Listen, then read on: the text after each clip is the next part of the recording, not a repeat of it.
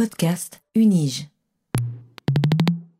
Il y a effectivement d'une part le fait que le changement climatique euh, a des conséquences euh, en région de montagne qui augmentent les, risques, les risques d'avalanche, les risques d'écoulement de, de, montagne.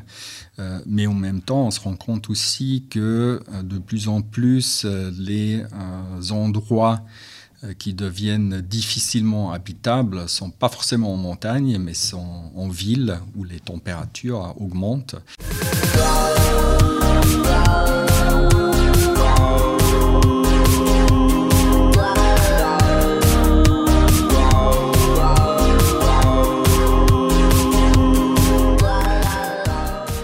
Aujourd'hui, nous allons parler de montagne. La montagne est un objet d'étude euh, habituellement ou de façon évidente de sciences euh, naturelles telles que la géologie, la glaciologie, on étudie la faune, la flore, etc. Mais aujourd'hui, on va s'intéresser à la montagne du point de vue des sciences sociales. Et pour cela, j'ai le plaisir de recevoir le professeur Jörg Balziger du département de géographie et environnement et qui est également professeur à l'Institut de la gouvernance de l'environnement et développement territorial. Bonjour Jörg Balziger. Bonjour. Alors dites-nous, euh, les régions de montagne, qu'est-ce que c'est qu'est-ce que c'est en tant qu'objet de recherche en sciences sociales? C'est une bonne question. La région de montagne peut paraître euh, un objet un, un, peu curieux parce qu'on ne trouve pas facilement des départements ou des facultés de recherche sur les montagnes. Pourtant, si on constate que les régions de montagne constituent à peu près un quart du territoire terrestre du monde, qui abrite beaucoup de populations, de biodiversité, c'est évident que tôt ou tard, ces régions de montagne apparaissent dans la politique publique. Et moi, en tant que politologue, c'est par là que j'entre en matière. Et donc, les régions de montagne en sciences sociales on peut les situer entre la géographie politique et euh, la gestion de politique publique, va s'adresser d'abord à la question c'est quoi la montagne? Qui c'est qui la définit? Comment? Euh, Et avec euh, quelles conséquences institutionnelles? Et donc on va s'adresser et s'intéresser aux acteurs qui sont impliqués dans cette entreprise de construction sociale d'un objet qui a une matérialité évidente au même temps mmh. et qui s'intéresse aux acteurs va bien sûr euh, faire face à des différentes manières de construire cet objet. Alors, Donc, la science sociale s'adresse euh, aux dynamiques et aux conséquences de ces constructions. Mhm. Alors, est-ce que vous pouvez nous expliquer un petit peu plus cette notion de construction sociale? Parce que vous le dites, la matérialité est évidente. Hein, une montagne, c'est le grand truc pointu là-bas euh, qu'on voit à l'horizon. Euh, Qu'est-ce que ça veut dire construction sociale dans ce contexte-là de la montagne? La montagne, elle est construite dans quel sens? Alors, elle est construite dans le sens où différents acteurs euh, ont différentes perceptions ou conceptions de ce qu'on appelle un objet de recherche. C'est clair que si on parle avec des alpinistes, par exemple, la montagne, c'est c'est les sommets, c'est là où on grimpe. Alors que ceux qui sont dans l'agriculture, par exemple, on parle d'autres sous-régions de la région de montagne. Et euh, en fonction de comment on construit cette réalité montagne, différents enjeux vont être importants ou non. Mmh. Et puis alors, vous, Jörg Balziger, com comment en êtes-vous arrivé à ce sujet-là? Quel a été votre parcours euh, avant qu'on en parle de, la montagne? Dites-nous un peu sur vous. Que, comment vous êtes arrivé à étudier la montagne sous cet angle-là? Alors j'avoue que la montagne est devenue un objet de recherche euh, euh, en cours de route de ma thèse, une thèse que j'ai commencée à l'Université de Californie à Berkeley avec l'intention de travailler sur la foresterie. Alors, l'approche était similaire dans le sens où euh, la question que je me suis posée à l'issue de cinq ans dans la pratique, euh, c'est quoi une forêt? Comment des acteurs euh, définissent une forêt? Comment cette définition s'institutionnalise et avec quelles conséquences? Sauf que je débarque en Californie en 2001, quelques mois avant l'attaque terroriste à New York, et après un certain moment euh, il était clair que ce sera difficile de rester aux États-Unis, principalement parce que mon épouse n'y pouvait pas trouver du travail, donc on a décidé de se délocaliser en Europe. Euh, et mon intention initiale de comparer les États-Unis euh, et le Canada dans cette optique de qu'est-ce que c'est la forêt est tombée à l'eau. Sauf qu'un jour, euh, quand j'étais euh, dans la région de montagne en Californie, qui est devenue une des études de cas, je me suis demandé, euh, en regardant cette montagne, cette région de montagne qui est absolument spectaculaire, bah, pourquoi pas la montagne au lieu de la forêt? Donc, une fois j'ai posé la question comme ça, beaucoup d'autres questions se sont présentées que finalement je trouvais euh, plus intéressante. Et euh, ça a amené à un changement de, route pour la thèse où j'ai échangé la Suisse avec le Canada et je suis parti sur une comparaison de la politique de montagne euh, en Suisse et en Californie. Donc j'ai fait cette thèse à Berkeley, je suis ensuite rentré en Europe pour la rédiger déjà. Euh, et puis mon épouse a eu un, poste ici à Genève. J'ai dû trouver un travail euh, en Suisse aussi. Et le premier que j'ai dû trouver, c'était à, Zurich, à l'EPF Zurich, dans un projet de recherche sur les montagnes.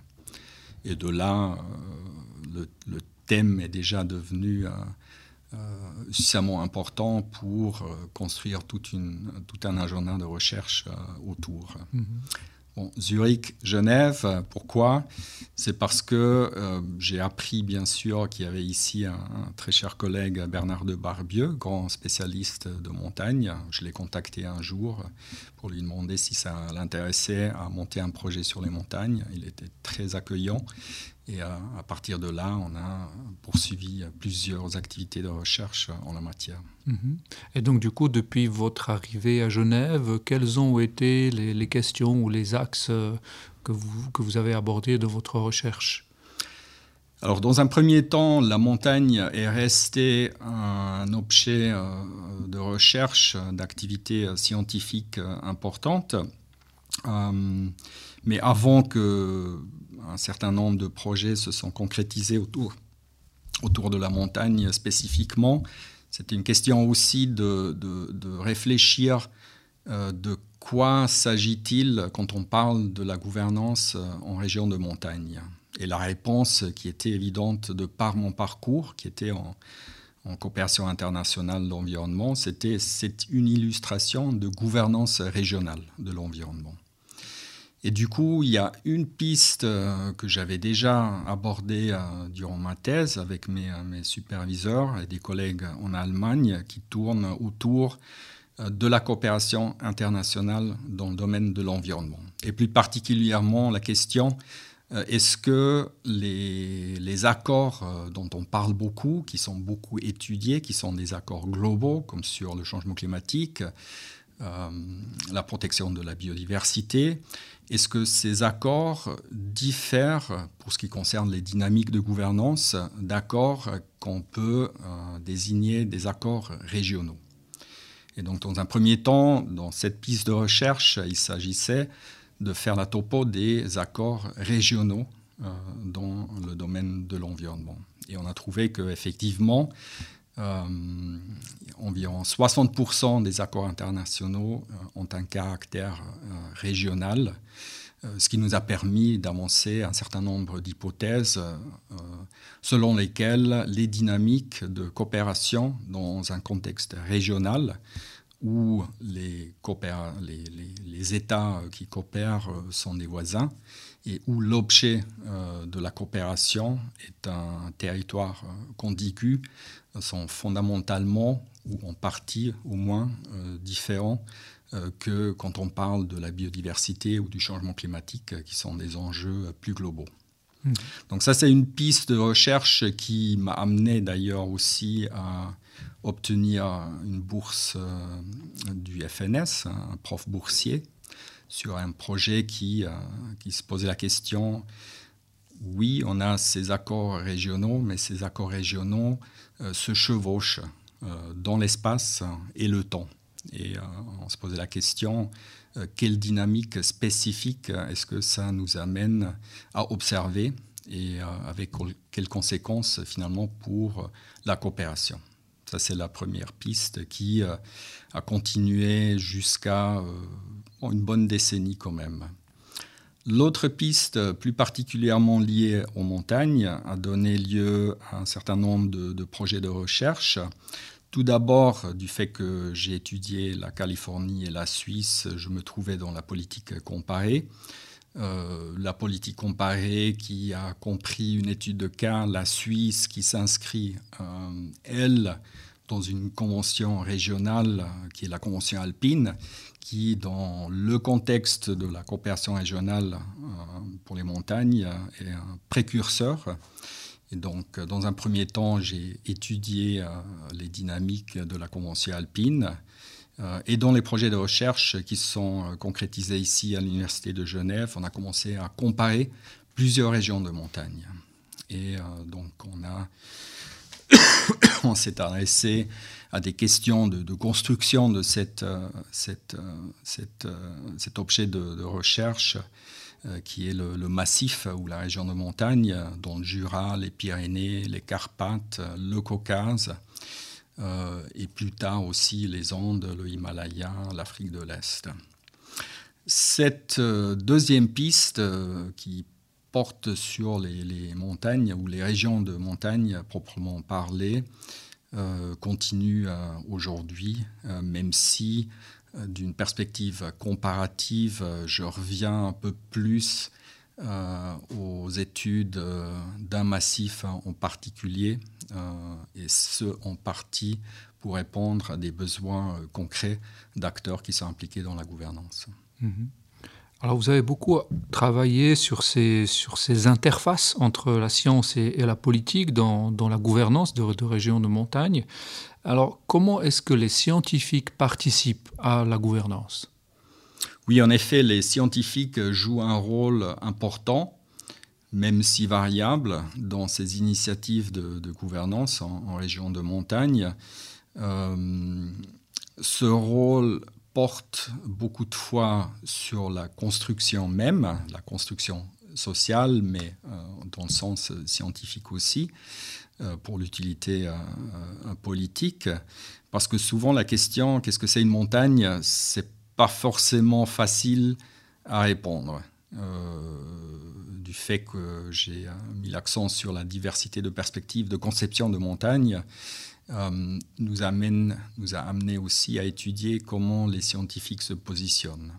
Donc on a étudié avec Bernard de Barbieux et des collègues, Gilles Ruda, qui est maintenant à l'Office fédéral de l'environnement, euh, la façon dont les scientifiques s'organisent autour, au sein ou en parallèle de ces, de ces initiatives de, gouvernance. Et on a trouvé une, très grande euh, diversité de, modalités d'organisation.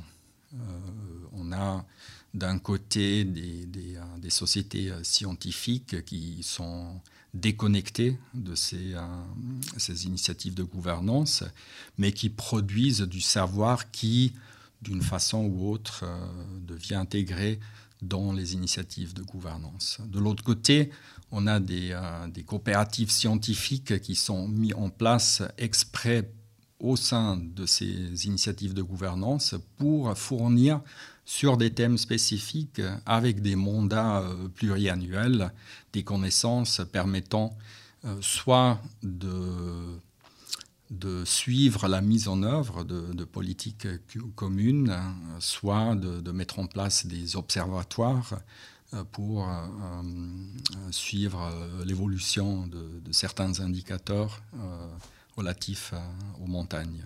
Mhm.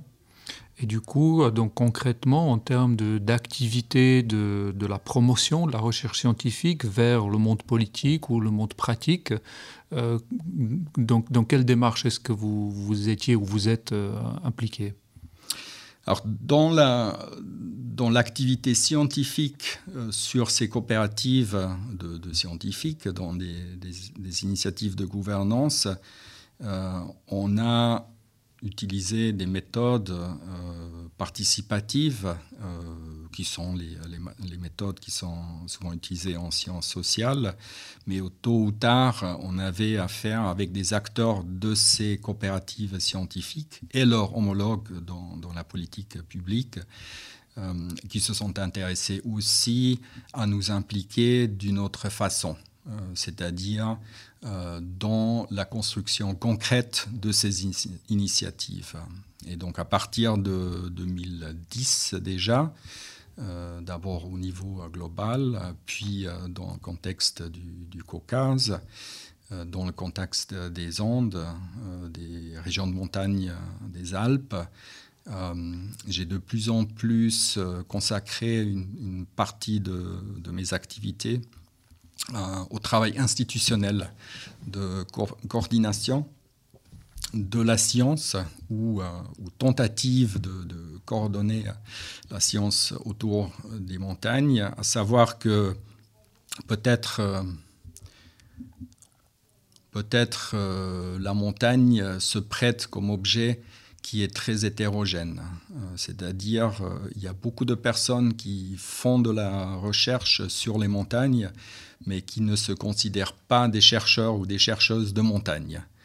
Euh, pourtant, la montagne comme objet politique a une certaine importance, euh, une importance euh, importante de notre perspective.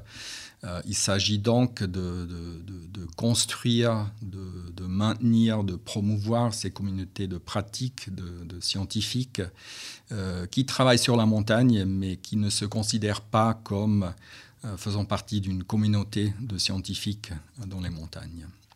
Et par conséquent, il y a au niveau euh, national, au niveau régional, au niveau global, euh, nombre d'initiatives euh, qui à la fois cherchent à fédérer ces scientifiques, de synthétiser les connaissances de manière inter ou pluridisciplinaire euh, sur les, euh, les, enjeux en montagne et puis d'avoir aussi un impact sur euh, les politiques sur les montagnes. Mhm. Et puis donc par rapport à ces activités actuelles, quelles quelle pistes est-ce qu'on peut voir pour, pour le futur? Dans, ce domaine-là? Quelles sont les directions que vous envisagez pour, pour la suite? Alors pour la suite, il y a, effectivement plus de recherches, mais de recherches euh, appliquées, euh, je dirais, et beaucoup de, travail institutionnel qui s'inscrit dans euh, ce travail de, coordination et promotion de, la science.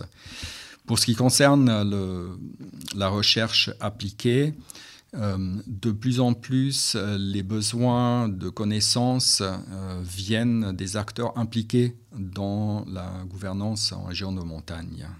et là, il y a à la fois la coopération suisse, mais aussi le programme des Nations Unies pour l'environnement, qui a un mandat hébergé à, Vienne pour promouvoir ces initiatives. donc, pas mal d'activités récentes portées sur euh, une tentative de répondre euh, aux besoins pratiques de ces acteurs. Euh, il y avait par exemple un mandat du programme des Nations Unies pour l'environnement qui venait d'une initiative pour les Andes, la Indian Mountain Initiative, qui, était, qui est en train d'institutionnaliser leur coopération euh, sur le continent autour de ce massif des Andes, qui s'intéressait aux expériences faites ailleurs, dans d'autres euh, régions de montagne transfrontalières, mais qui voulait surtout des, recommandations euh, appropriées pour les Andes. Donc c'était un mandat que j'ai effectué avec des collègues ici à l'Université de Genève en collaboration avec le programme des Nations Unies et en collaboration avec euh, cette initiative pour les ondes euh, où, nous étions amenés à, animer par exemple un, atelier avec les représentants de ces États euh, dans une rencontre ministérielle où on a posé un certain nombre de questions, on a fait des modélisations relatives à leur position euh, sur le rôle des ONG, le rôle de la, société civile, la façon dont l'objet géographique devrait être défini. Est-ce que ce serait juste la collection des euh, frontières étatiques ou est-ce qu'il y a une sorte de, de biorégion qui s'oriente selon des, euh, critères indicateurs biogéographiques euh, pour ensuite arriver à une proposition propre à cette initiative pour les Andes sur comment ou quel scénario à envisager pour l'institutionnalisation. Donc ça, c'est la recherche appliquée qui a donné lieu à euh, une euh, conceptualisation de la gouvernance euh, qui pourrait être appliquée ailleurs. Et, là, du coup, c'était la, coopération suisse qui s'est intéressée à, cette, cette, approche et qui m'a confié un mandat pour cette fois promouvoir l'échange interrégional entre des acteurs dans des initiatives de gouvernance euh, qui a, dans un premier temps, demandé si je pouvais leur donner de l'aide euh, avec euh, une sorte de rapport, rapport technique et l'organisation d'une conférence où j'ai dit des rapports techniques, on en a plein, n'est lit. des conférences, on, organise sans fin. 80% des, participants ne, ne, font pas attention. Donc pourquoi pas, euh, au lieu de faire un rapport technique, euh, euh, construire une série de, vidéos, des témoignages de ces acteurs. Et au lieu d'une conférence, pourquoi construire un, serious game ce qu'on a fait et ce qu'on a organisé avec grand succès à, Vienne il y, a, il y a un an et demi. Mhm. Qu'est-ce que qu'est-ce que c'était ce, ce, Serious Game? Alors ce Serious Game, euh, c'était une euh, simulation d'une situation de coopération euh, en région de montagne. On a, avec Stéphanie Rose de l'Université de Genève d'ailleurs, construit une région de montagne fictive avec cinq États. À chaque État, on a donné des ressources et on a une, un déroulé à travers euh, trois périodes de, quatre ans. Et dans chaque période, euh, les États devaient euh, prendre des décisions sur comment investir ces ressources dans des infrastructures nationales, mais aussi régionales. Et derrière le jeu, il y avait un, moteur d'intégration euh, logistique euh, ou de logiciels euh, qui faisait de sorte à ce que les, participants à ce jeu devaient faire des décisions, devaient trancher les intérêts nationaux et les intérêts régionaux.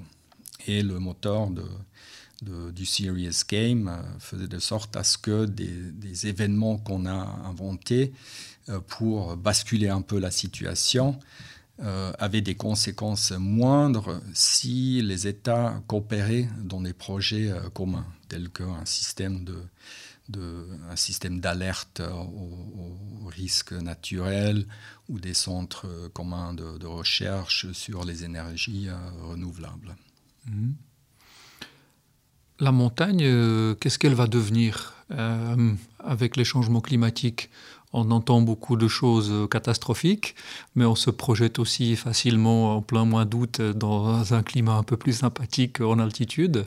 Concrètement, la montagne, elle, aura quel rôle euh, dans, dix ans peut-être ou, davantage?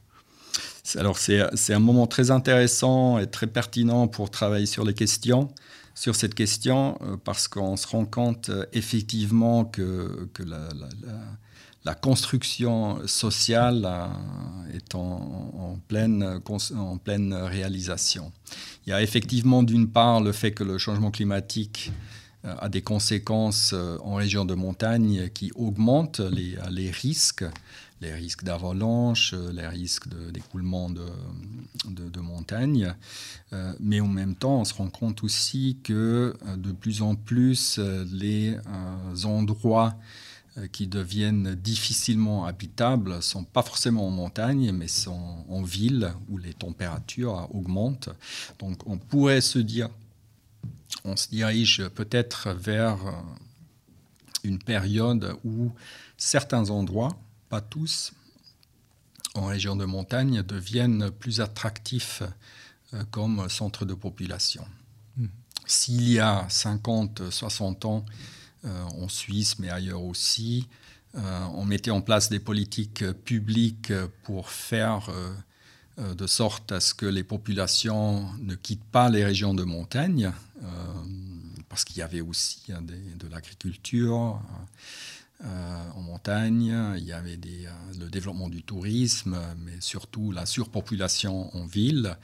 Aujourd'hui, euh, et ça c'est une hypothèse que j'aimerais bien euh, poursuivre dans le cadre d'un projet, euh, on doit se demander la question, et si cette politique d'encourager que les, les, gens ne partent pas des montagnes ne serait plus nécessaire parce que par le changement climatique, les gens, certains gens vont se diriger vers les montagnes. Mm-hmm. C'est une question qu'on a posée d'ailleurs il y a il y a un an dans le cadre de la, semaine alpine. C'est un, événement qui réunit des, des, acteurs du terrain. On a organisé un atelier sur cette question où la, presque la moitié des participants à la semaine alpine euh, s'est inscrite euh, pour cet atelier. On avait déjà des, discussions et, surtout de l'évidence anecdotique, euh, certes, de cette tendance. On a vu, mais c'est aussi un résultat de, la pandémie, bien sûr, on a vu émerger des, euh, coworking space euh, dans des régions de montagne. Le, télétravail a permis euh, une, approche à, la localisation de travail plus flexible. En même temps, on s'est rendu compte aussi que les municipalités, les autorités ne sont pas prêtes du tout euh, un éventuel, une éventuelle arrivée euh, en masse de, personnes euh, venant s'habituer en montagne pour, mm. pour divers, divers raisons. Donc il y a, il y a différentes narratifs, différents narratifs sur le futur de la montagne. Et entre le narratif un peu catastrophique, où absolument pas aller en montagne, c'est de plus en plus dangereux, et euh, une sorte de nouvelle belle époque où euh, mhm. la montagne devient euh, attractif pour la population, pour des raisons de santé, mais, mais qualité de vie en général. on trouve beaucoup de variations qui, qui, qui, qui nécessitent un, regard plus, plus profond, plus critique. Mhm. Alors on se réjouit peut-être de refaire un podcast dans 5 ans, dans 10 ans avec vous pour voir un petit peu ce qu'il ce qu'il en est, comment ces recherches euh, aboutissent. Tout à fait. Euh, pour aujourd'hui, je vous remercie pour tous ces éclaircissements euh, sur la montagne, sur ce regard des sciences sociales sur la montagne. je rappelle, Jörg Balziger, que vous êtes donc professeur à l'Université de Genève au département de géographie et environnement et à l'Institut de la gouvernance d'environnement et développement territorial. Et je vous remercie encore une fois pour, pour cet entretien. Merci beaucoup.